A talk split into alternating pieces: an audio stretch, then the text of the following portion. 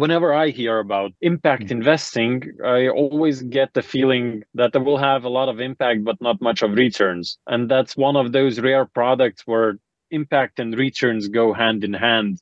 Now, the returns are heavily reliant on the price of the carbon credits. With the prices, what we see now in the market, uh, the expected IRR would uh, fluctuate between like 18 to 28 percent. Even the researcher says that the financial gap in agriculture is up to 40 billion euro. So it takes many platforms like ours and and a lot of money to solve that gap. So there will be space for for everybody to put their money in agriculture. As you know, on heavy finance, uh, it is not free to be late. So the farmers are charged the delay interest. So I think the investors really love the farmers who are late, but then pay, pay back with the delay interest. We are entering that interesting period of time, July, August, when all the farmers will be in, in harvesting. Then we call them that you're being, let's say, 30 days late. And then you get an answer if you want to help me with the harvesting, please come to my field. We will quickly do the job and then you will get your repayment faster.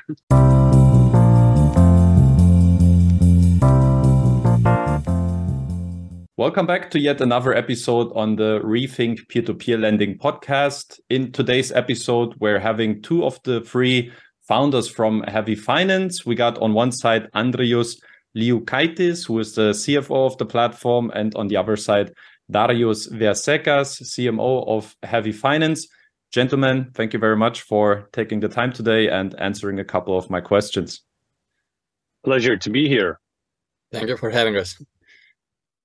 All right. Then to start off, um, maybe for anyone that's coming across this podcast or this interview, um, curious about Heavy Finance, maybe you can introduce your platform in just a couple of sentences. What is Heavy Finance all about? In maybe just a few sentences to start off.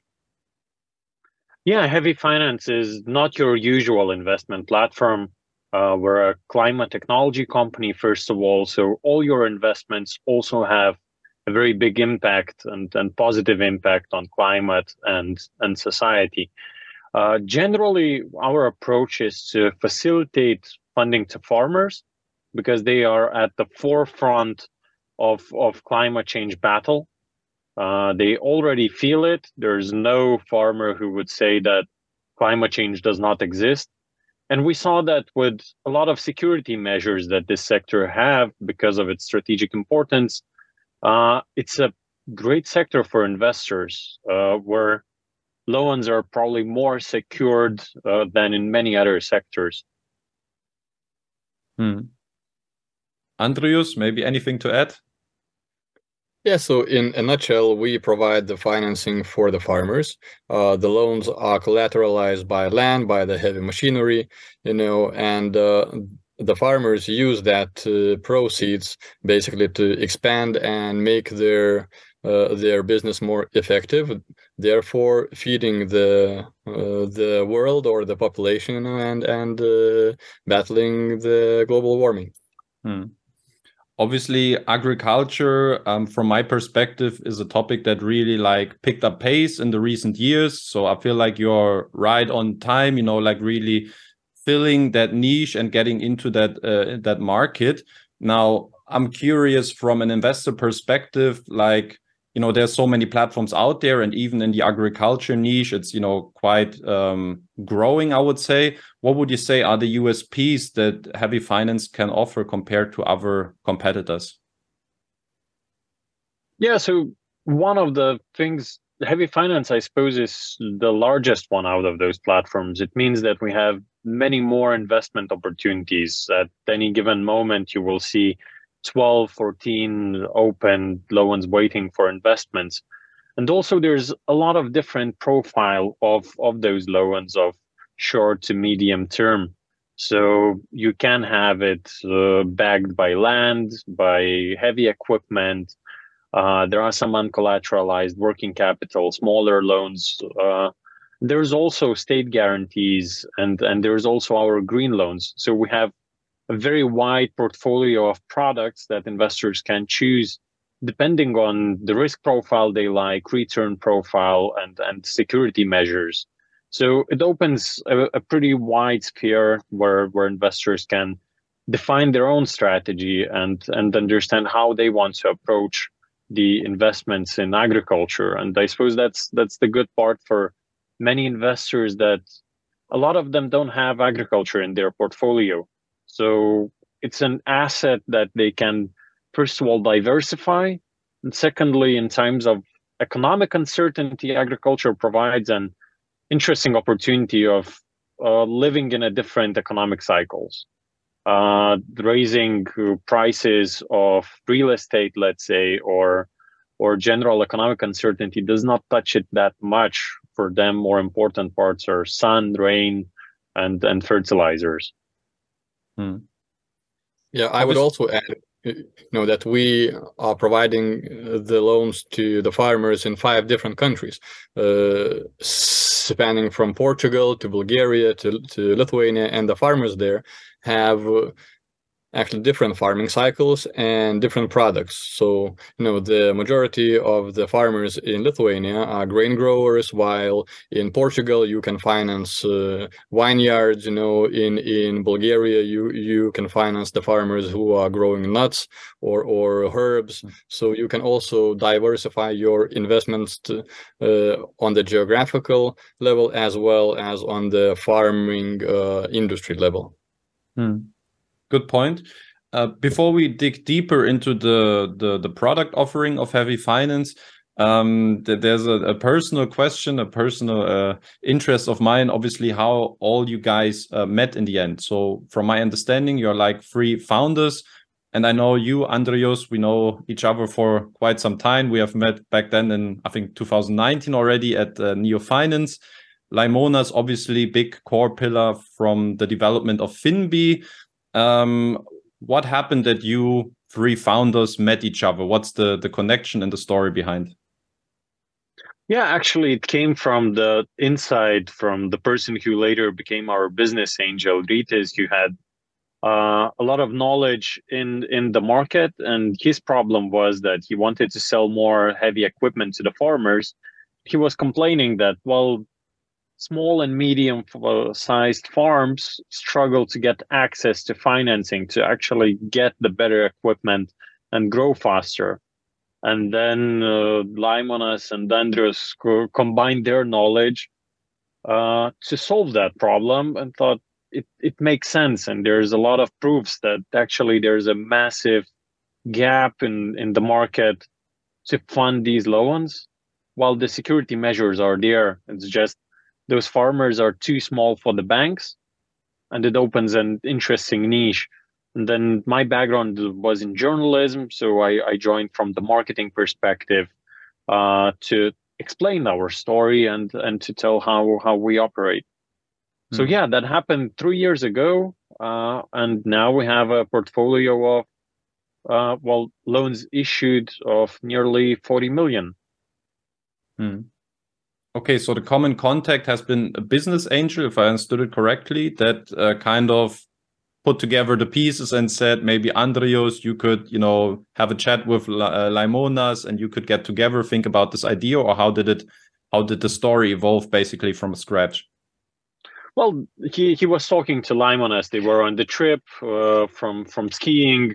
Was already uh, COVID time starting and and they were talking about the problem and Laimonas was very hooked on it that gosh it's actually an interesting problem especially having his background with Finbi he clearly saw a path how we can solve it.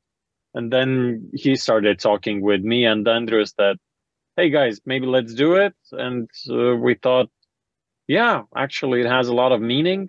And then we understood that well it's not only just lending farmers and then helping them to purchase new equipment. Mm-hmm with every single loan we can also have an impact on on the environment because when you're facilitating financing you can actually shift the farmer's mind that okay if if you need money to expand your farm maybe do it in a more sustainable way. And actually agriculture one thing is one of the bigger polluters in the world, but another thing is it has an enormous potential to store uh, CO2 emissions in the soil. So when we understood that, our mindset changed completely in terms of how agriculture should operate, and and we started hiring people who have more in-depth knowledge in agriculture and who can actually help farmers and educate them how they can grow more while having a more positive impact on on the environment. Mm. And it's actually interesting. I whenever I hear about uh, impact mm. investing, I always get the feeling that they will have a lot of impact but not much of returns. And that's one of those rare products where impact and returns go hand in hand. So it, it becomes very convenient, especially in countries like Germany, where uh, investors are clearly more cautious about the impact of their investments and they start requiring companies that uh, they work with to have that positive impact on the environment. Hmm. One of my follow-up questions, uh, maybe for you, Andrius, uh, the transition basically being or having a background um, that is more consumer loan driven, unsecured consumer loans, and obviously switching to agricultural products that come along with different collateral, different securities.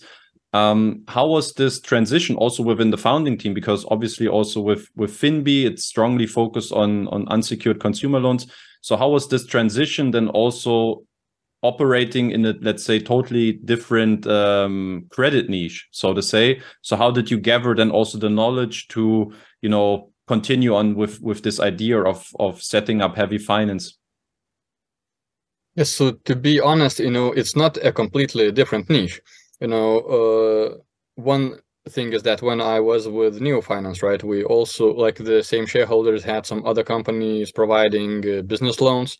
Uh, Finbi also had a, a, a separate niche uh, where they financed the businesses. So the knowledge was uh, partly there. You know, what we had to shift is uh, to combine the knowledge from the unsecured uh, consumer lending and the business lending, SME lending, right, to agricultural lending. So when you look at the farmer and how you need to underwrite him, so essentially he's an individual uh, doing the business. So we had that knowledge. We what we do when we underwrite them, we gather the financial statements. Uh, we underwrite it uh, the same way as the banks do, with all the ratios, with the uh, and we evaluate the farmer's uh, probability to pay back the loan without using the collateral. You know, in our case, the collateral is like the plan B. If uh, the farmer will not pay uh, pay back the, the loan, then we use the collateral uh, and yeah, so I mean, it was not uh, that hard to shift that. And I know the the other interesting part is that uh, how the farmer is different than the business that he has a personal liability to pay back the loan. You know, if he is not uh, doing the farmer on the limited liability company then he personally is responsible to to pay back the loan. So that's the same as in consumer lending Mm. Yeah, okay. it's actually very important to understand this part that uh, farmers are personally liable. So we would all we always encourage people to analyze not only the collateral uh, because that's that's the last resort. First of all, you're still analyzing the business, like issuing a business loan. You you look at profit loss statement, balance sheets. Well, what what are the fundamentals of of the business behind? And only then you look at the, the collateral. Hmm. All right. Now I want to shift to the the the loan offering on heavy finance. Obviously, it's heavily focused on um, on agricultural loans. But recently, at the beginning of the year, you launched something completely new, which is called Green Loans, uh, which allows investors to have access to the carbon uh, certificate market. Can you talk about this idea in general, like to get an understanding for investors? What is this all about? What are the benefits? How does it work? Uh, if you can elaborate on this, please. Yeah, I suppose many people heard somewhere about mandatory carbon market where uh, the biggest polluters in our countries have to offset their emissions by pretty much buying good works done somewhere else. Um, and what happened uh, with supranational institutions like United Nations? Uh, voluntary carbon credit market was born, where companies who are not obliged to offset their emissions can do that. So, for example, it's uh, banks, uh, shopping malls, all all the big corporations. They're seeking to be carbon neutral, and they're buying those voluntary carbon credits to make that. So they're paying for for the good jobs for environment done. And we understood that farmers are actually the ones who can store a lot of CO2 emissions in their soil, and that will increase their yields uh, by using a technology called no-till farming. It's nothing new. It was born uh, right after World War II. Uh, so it's a proven technology that has lots of years of uh, of usage. Uh, it's just it costs a little bit more to ship to it. So farmers have been a little bit hesitant. In each country, you can see the adoption of like 10% uh, of this practice but basically they're they're moving towards it and and our aim is to facilitate it and by doing that we're allowing investors to have an exposure to uh, carbon credit market and if you see the analysis and and what uh, prestigious analysts are talking about this market so in 2021 this voluntary carbon credit market was roughly 2 billion euro uh, but the estimation says that by 2030 should grow to 50 billion euro. And that is where the demand from all the corporations is so big that the price is constantly going up.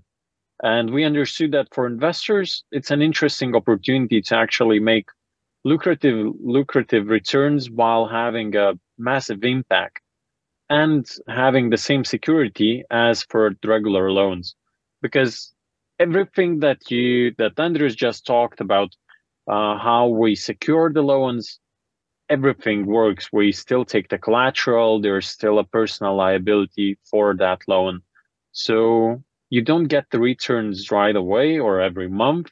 You're getting the repayments. But once those carbon credits are generated in the land, and that happens every couple of years, you get your returns uh, on on those moments.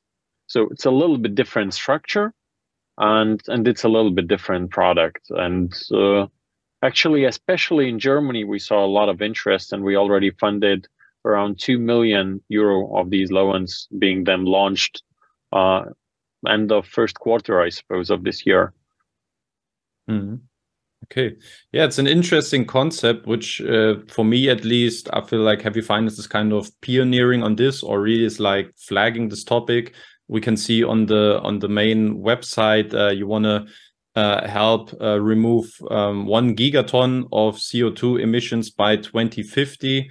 Um, I was wondering how would you translate this into like funded loan volume? So how much uh, would have need to be invested from investor side to you know get to this goal? Yeah, that's a tricky one. Actually, perfect question. So it's one gigaton, but there are some farmers who actually love the product so much they said we don't need the money. We're we're good with the money, but we want to join the program and we want carbon credits to be generated in our farms. So we also opened them this opportunity that they're uh, joining our carbon farming program, uh, but they're not listing their loans on the platform. So therefore, it is a little bit unclear how much money there will be, because the the biggest farms uh, with thousand and more hectares uh, quite often join uh, without taking a loan. So by the end of the year, we're expecting to have around 100,000 hectares enrolled together with green loans and and that carbon farming program, that would be roughly 250,000 tons of CO2 removed from from the atmosphere. So that's a big number, but definitely in terms of green loans, it, it means uh, more in hundreds of millions funded to reach that gigaton. Mm. So still plenty of time also to grow for heavy finance then as well. Um, Maybe one last question to wrap up the topic on on the green loans. Um, I try to get an understanding about the topic, and you know, I don't want to focus all the the interview solely on this, but just one last question. Um, I was wondering the the loan term. um, how does it work? How long will investors need to tie their money to this product? Uh, how does it work with the return? But mostly, like, how long is the money really attached and to to this loan in a sense, and how does it develop with the returns throughout the years? Yes. So currently, you know, we have a product where uh, you lend your money to the farmer for three or maximum four years, and you get your capital back in that uh, time, right? But you get uh, the proceeds from the sale of the carbon credits for 10 years. So it's an interesting concept, you know, where uh, during the 10 year period, uh, while you are getting the returns, you can flip that money three times, you know, like your your your initial investment. Now, uh, the returns are heavily uh, rely like heavily reliant on the price of the carbon credits. With the prices what we see now in the market, uh, the expected IRR would uh, fluctuate between like 18 to 28 percent. Uh, that's like the yearly return, but you know, with every increase in the carbon credit price, and we see the huge demand for it and we see that it should actually grow looking into the future. Uh, so the returns can be even higher but i don't want to speculate on this topic. I think the irr which we have now is uh, really attractive uh, but it might get even more attractive in the future. Hmm. I think this ties also into another topic which um, you have answered in in a previous conversation that we had, which was the um, the willingness of investors to tie their money basically, and also the let's say demand from your borrowers to get loans with a term of five to ten years. But you said there's still you know not enough demand from investor side, and on on the other hand, so this topic kind of ties a little bit into it when we talk about three to four years. Um, how do you, in general, balance those expectations from both sides, and um, how much bigger would you consider the potential to be, you know, in terms of the funded loan volume, if you were able to fund also those longer terms of five to ten years? I think that would really make more farmers uh, borrow from our investors. Uh, actually we uh, saw the influx of the uh, of the investors who are registering on our platform. We also have some institutional interest you know so i think that uh, in the near future we will see you know the the the prolongation of the term uh, I think that you know in the in the environment where the interest rates are increasing, uh, I mean the Euribor, right? So th there are more and more investors willing to part ways with their money for a longer period of time. We have a bunch of the investors you know who just want to invest into the loan and you know forget about. Uh, the money for five years they just wanted to generate the income you know and make an impact so I think that you know we will widen our range just to satisfy the needs of both you know the short term in investors and the long term as well. Mm. Okay. Yeah. So currently we have nearly nine thousand investors on the platform, and they finance around two million a month. Uh, but we see that actually our product is very much needed. So from the farmer side so I suppose we could reach 5 million a month pretty quickly, especially when, when more institutional capital joins. So we currently have uh, one institutional capital provider from Switzerland, but we see that this asset class of collateralized agricultural loans is picking up not only in, in the retail investors' mind, but also in the institutionals. So that should give even more opportunities. I, I know that some retail investors are getting scared that uh, institutional capital is joining and there will be no space. But this market is enormously big, uh, and and the problems in it are quite massive. Even the research says that the financial gap in agriculture is up to 40 billion euro so it takes many platforms like ours and and a lot of money to solve that gap. So there will be space for for everybody to put their money in agriculture. Hmm. one of the beauties, uh, as we discussed previously in agriculture, is obviously different sources of collateral uh, that can come from machinery, land, grain. You mentioned personal liabilities. I was wondering in your current outstanding portfolio, uh, if you have those insights right now, can you share roughly like what's the split among the the securities basically of your of your portfolio right now? Sure. I just would like to mention that we don't do grain contracts because uh, uh, it is uh, quite easy to breach them. Uh, so we don't see it as a really viable source of the collateral. Uh, what we do is uh, heavy machinery, land, land with the real estate implements and sole accountability or, or personal guarantee. So if you look at our portfolio, so around 40% would be collateralized by land, around 50% would be collateralized by heavy machinery, and uh, the leftover 10% are with other assets. Uh, we have a, a, few loans where uh, the collateral is trucks uh, or, or, or vehicles, you know, so, so we cater, actually categorize it as other or with the personal guarantee. -hmm. Okay, thanks. Thanks for the explanation. Just one follow-up question. Why do you say like those grain contracts? There's like it's easy to breach those agreements. Can you talk a bit more in detail about this? Yes, yeah, so we learned it the hard way. Uh, in the in in in the beginning, uh, we issued uh, one loan with the grain contract. Uh, you know, so the farmer didn't uh, deliver the grains to the buyer. Uh, he he moved them abroad, sold it for cash, and uh, now it's a, a, long legal process, you know, to to recover the money. Hmm. Okay, I understand.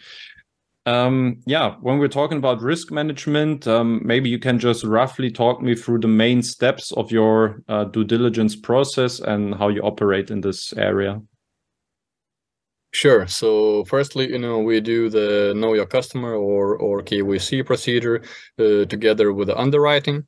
So uh, we onboard the farmer, make sure that he is who he says he is. Uh, we ask for the IDs for the farmers certificate, uh, then we get uh, the financial information and we underwrite the, the, the, farmer. So what goes into the uh, underwriting is the financial data, the, the profit and loss statement, the balance sheet. Then in every country we operate, we have the connections to the credit bureaus to check on his uh, payment history, on the open li liabilities. Uh, then we also have the expert uh, valuation, you know, where uh, we evaluate the assets, we evaluate uh, the the the, um, the history of, of the client, the impeccable reputation, and then you know our in-house built uh, credit scoring model uh, assigns a risk level to each individual farmer that's the whole process in the nutshell. And then you know just as the second uh, safeguard option you know all of uh, the collateralization uh, takes place at the notary office. So the notary is like a second layer of the kyc you know just to make sure that the the farmer owns the assets and that he can pledge it that uh, the assets are not uh, pledged to anyone else. So you know everything is made sure to be uh, as uh, uh, wide as possible to say that. Hmm. Yeah, and it's important to add that, well, in each country we have local teams and local offices. So we take the whole process internally from uh, initial conversation, signing the contract to recovery if, if it's needed. So we, we build the competencies in every country, seeing that as our um, core of the business, I'd say. Hmm to me, obviously being in in this industry in a sense for for many years now, you know, processes when it comes to collateralized uh, uh, items, when we talk about mortgage-backed loans, when we have like the the collateral through you know agricultural loans and everything, the processes always sound very familiar. So I'm sometimes I'm wondering, especially with the platforms that have a Lithuanian background, to which extent the the regulator is kind of like um let's say making a little bit of a framework for the due diligence process so i remember uh, with another uh, platform from Lithuania, they said like, okay, there's just a list of certain valuators that you can use, or there's a you know, there's certain mechanics that always need to be in place that are controlled. So how much is this entire risk process uh, adopted by a regulator or by some external sources that is kind of a guideline for a platform like Heavy Finance? How much of it is really coming from your internal uh, development of the core processes, if that question makes sense? I think uh, I get what you're asking. So what we have as the regulatory aspect, you know, is the certain amount of the due diligence which we have to do on the farmer. So make sure that uh, his reputation is good. You know that uh, we lend him the the the money and we make sure that he will be able to repay them to the best of our knowledge. Now, then we have a separate law for the remote identification. We have the anti-money laundering uh, law, you know. So these are actually uh, actually coming not only from the regulator but from the legal system as a whole you know and all the other aspects like the processes like the the internal decision making it comes from the company uh, on on the company level not from the uh, regulator Hmm. Okay. Yeah, but it's actually a, a, a, good moment of pride when the new licensing is uh, getting shape and, and more and more companies are getting it. The European wide licensing that was actually mainly written by Lithuanians, and we've been living under a very similar legal framework for many years now. So for us to comply to, to the new regulation is pretty easy and and not much will change to be honest and we're waiting for it to, to get through the central bank um, as soon as possible because we applied quite, quite a while ago hmm. and i think you should obtain it by latest uh, november i think that's the deadline if i'm correct right okay. Then we're in good spirits um, in good spirits are also many investors uh, that are already with heavy finance when they look at the performance of the loan portfolio. Currently, there is 10 uh, percent, almost 10 percent in in recovery of the outstanding uh, portfolio under management. Now, I'm offering you a chance to be very uh, self-critical at this point. Uh, where would you say heavy finance may have done some uh, mistakes in or throughout this process? Um, what can you say about the reasons why those uh, projects have been uh, defaulted? I know you can't gen like in generalize, but if you can, try to give an explanation on this. So first of all, I think uh, you know there are no mistakes which would be crucial. You know, every platform in its lifetime has to gather the data. You know, what Heavy Finance does is with more and more data every year, we recalibrate the rating, and then we are getting more and more and more precise on the uh, on on the default uh, prediction, right? So uh, the last recalibration of, of the rating happened on 1st of April 2023. So you know uh, we are getting there. You know now is this level high or not? It's uh, an open question. When we uh, launched the business we said that if the economic uh, conditions will be good then we expect uh, around 7% of defaults. If uh, we are in a recession or the conditions are not that good and then we expect around 10% of, the defaults.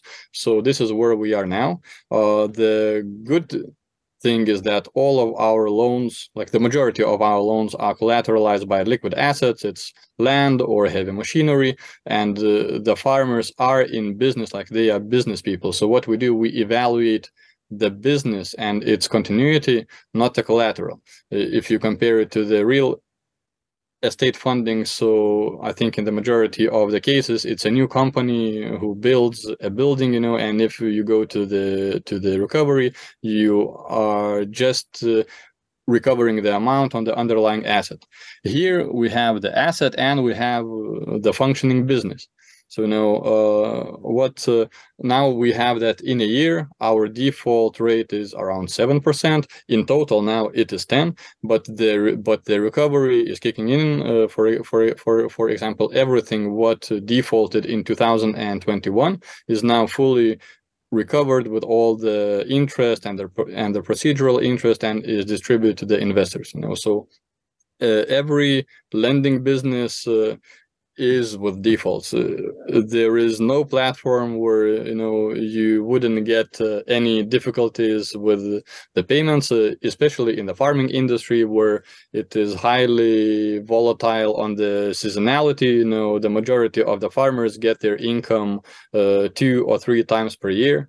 So every year we see an increase in in defaults, uh, like from March till August. You because this is where when the farmers are in the field, they are working. They uh, and then you know when the harvest comes, uh, it's in autumn. You know, then they tend to cover the majority of the late amounts. You know, so when you invest in the agri- agricultural loans you have to be ready to cope with the waves in uh, the late payments and then them being actually covered. But uh, as you know on heavy finance uh, it is uh, it is not free to be late. So the farmers are charged the delay interest. So i think the investors really love the farmers who are late but then pay pay back with the delay interest.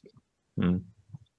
Okay. Yeah, well, and it's I'll... it's important to mention that uh, generally we adjust the repayment schedules to farmers' needs. So there's principal amounts that we're asking them to repay in the months when they are actually getting revenue. So let's say it's a grain farmer, so we would ask to make a repayment in September or October, and then another another principal amount repayment would be let's say uh, February when the when they receive subsidies, but also they make monthly interest repayment. So, uh, from our perspective, just to have them a little bit on the leash and have a constant flow of money that they would feel that this is a very serious commitment that uh, that they have to be on it uh, every single month. Hmm does any one of you know like top of your head how many total projects are currently defaulted? Uh, i think that throughout our history we had 82 projects uh, which uh, uh where the agreements were terminated. At the moment uh, i would say it's uh, around 60 loans which are which are in the recovery stage. Hmm. and of those 60 loans do you see like there's a a certain pattern why those loans are late. Um, maybe it's like um, mis mismanagement of the cash flow, um, or what's what's like the. Do you see like there's a, a common pattern maybe why those borrowers can't pay back in time? Uh, there is no common pattern, but you could uh, actually granular granularize uh, the farmers into some kind of the bucket you know? So uh, the main bucket is yes the cash flow you know? So the the farmers expected the subsidies uh, to be paid out uh, by the end of may. So they had uh, installments ready in april or may. But uh, for example in lithuania all the subsidies were paid out only in june. So this is what made you know a bunch of farmers late uh, for a month or two uh, you know then uh, uh, last year the story was you know that uh, uh, russia in invaded ukraine uh, so there, there, there was a huge fluctuation, you know, in the grain purchase price. Uh, just, just before that, you know, we had an increase in the cost, in the fertilizer cost, in the fuel cost. So adding all this, you know, when the usual case was that the farmer gets uh, the money for the harvest in uh, September or October. They were hesitant to fix the price to sell the harvest because they were expecting that the that the grain price would increase. So therefore, the majority of the farmers only sold their their grain in December. This also made them, you know, uh, a bunch of, of uh, farmers were like 90 days late, but then they covered. You know, so you know you can't uh, foresee such uh, events. They are external, but you know, again, on the good side, uh, we uh, always keep uh, the the farmers in the loop. We know what is happening. Uh, the the majority of the farmers are not avoiding us, and they explain you know that yes i know what i'm doing i will be late i will pay the the delay interest but uh, the upside for me to sell the the grain more expensively is worth it you know and we have other farmers who are avoiding the contact so so then you know that something is wrong. So there we have the underlying asset you know and we uh, had uh, quite a few auctions where the assets were auctioned off the money paid back to the investors you know. So you know we we know that if you take away the farmer's land you take away his opportunity to get the revenue so this is what we are trying to avoid, and only in the cases where we see no other option, then you know, we we uh, sell the underlying assets, uh, and uh, the investors get their money back, and the farmer uh, goes to work. Hmm. Yeah, and we are entering that interesting period of time, July, August, when all the farmers will be in, in harvesting. Then we call them that you're being, let's say, 30 days late and then you get an answer if if you want to help me with the harvesting please come to my field. We will quickly do the job and then you will get your repayment faster. Because well they they have the money. It's just on the field now. Hmm. maybe you could streamline this into another business field of yours then. Easily. Um of those 20 25 projects that uh, you recovered successfully so far what has been the average recovery period? The average would be a year. So this is like uh, the usual process you know to go through all of the legal system with all the notifications uh, with the bailiff with the seizing the assets auctioning them off. So almost on on every step you have a month of waiting time for the other party to uh, to get a reply you know? So yeah that's a, a year and we will have some cases where the recovery will take two years uh, two and a half years. But these are more complicated cases you know where where you see a farmer uh, is trying to prolong the process as much as possible. But the usual case like 80% of the cases goes up to a year. Mm. And do you have like a return on the recoveries? Like, what's the average? Uh, yeah, so yeah, so every month we publish a portfolio performance overview, and there we have a list of loans which were fully paid back uh, that month. You know so now we have been doing it i think for five or six months uh, already. So i can give you a range uh, from the loans uh, which defaulted and uh, were recovered the return range was from 8% to 19% hmm. okay. That's why obviously uh, investors are happy to see also some defaults here and there to have uh, accumulated interest then. Um, exactly. all right uh, yeah, and maybe to uh, to wrap up the the recovery uh, part, um, I was wondering, like the obviously there's as we discussed throughout the interview, there are different uh, underlying assets um, for for the loans. Uh, one very bold example may be heavy machinery. I was wondering, like, if you know borrower defaults uh, and obviously there's like uh, some, some huge machine there that needs to go to auction how you manage the logistics the the time period. So uh, besides from the cash flow issues where let's say a borrower is willingless uh, willingly you know postponing the repayments what about other collaterals um, that you obviously need to go to auction with? Do you see like what are the differences in the um, in the recovery process and how challenging is it to manage let's say the different collaterals to uh, eventually get back the money? That's a really good uh, question danny. Uh, the thing is that uh, we are not a leasing uh, company right? And those assets are not under our name.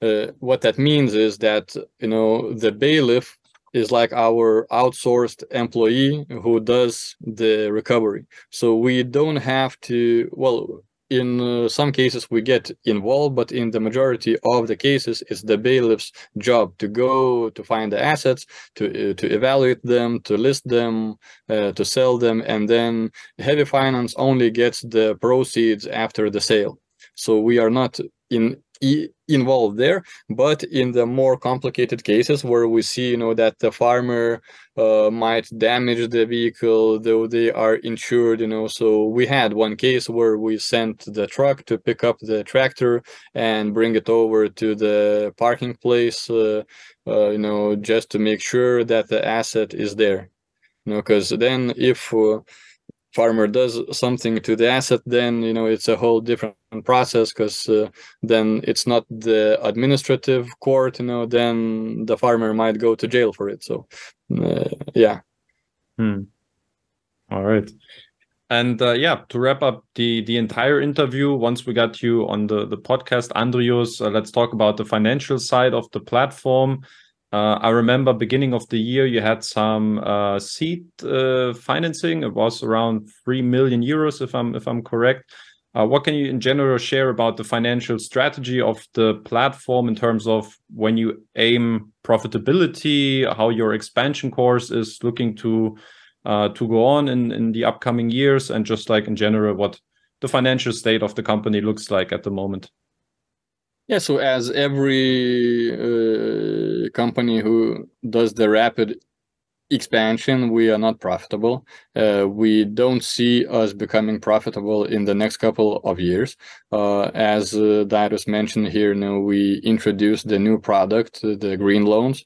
So this is also like a pivot from from our main activities uh, we're backed by vcs uh, they see the potential in the company you know so i think that you can expect some future rounds happening also you know, but from this perspective we see that we still will be growing fast. We are ready to endure uh, the loss but uh, at the loss expense you know we are ex expanding our business and make sure that we have a good uh, background for the future. Hmm. Where do you see like the portfolio size roughly in the future where where you would need to grow to also level up with the increasing expenses so you reach then this profitability area what what's kind of the the portfolio size that needs to mm -hmm. be achieved until then yeah so uh, you know our main uh, revenue is not from the portfolio but from the amount issued right? So uh, what we calculate you know if we would reach uh, 4 million issued per month with our current uh, team you know we would be uh, profitable. Hmm. okay. All right. Good I think that would cover so far the most important questions that I had. Obviously, uh, towards the end, it's always a matter of you know the outlook, what's uh, what's to be expected in the future. Um, let me know final words from from both of you. What's what's ahead for Heavy Finance? What's your your target for this year, but also beyond, and what do you want to share also with uh, investors? Yeah. So first of all, the green loans is the very exciting product of ours and together with the carbon farming program we're planning to enroll 100000 carbon credits uh, hectares by the end of the year. It would mean 250000 carbon credits generated mainly in poland and lithuania. Uh, one thing it will actually push quite a bit their national agendas of, of becoming carbon neutral but it will also give that very important uh, proof and and sense that uh, returns are there for investors and impact is very rigorously measured. So it's going to be an exciting moment when i think that green loans will actually blossom and will become a, a much bigger product than it is Yeah, I agree with the Darius. No, green loans have been here only for half a year. Uh, we see the huge potential there, uh, but we are not uh, getting rid of uh, what we call now the brown loans. No, the the regular working capital loans, because even if the farmer takes the green loan, most probably he will need uh, additional capital in the future uh, as the farming is very cash intensive business you know. So i think uh, in the future now what we'll see we will see the increased uh, pace in the in the recoveries because now the the majority of our loans reached uh, the default uh, phase this year in 2023 first half you know so yeah i think what we will see you know agricultural lending proving to be a very good alternative investment and the diversification method. Yeah and heavy finance now is a team of nearly 50 people. Uh, we will hire some more because we're improving our product. So i do hope that uh, by the end of this year investors will see heavy finance in a little bit of a different spotlight. Uh, the platform will become much more convenient and easier, and I suppose we will go with the narrative to to make investing seamless. And we really see that very important because all the investors are busy with their own things. So what they really need is a very transparent but also very simple process of investing. So we're working on it how how to make your experience easier and i hope to see that soon all right thank you very much. I think those those were very good last words. Um, thank you gentlemen uh, darius andrius for your time for the insightful answers and uh, wish you continued success also uh, for the future. Thank you danny. Thanks a lot. That was an interesting conversation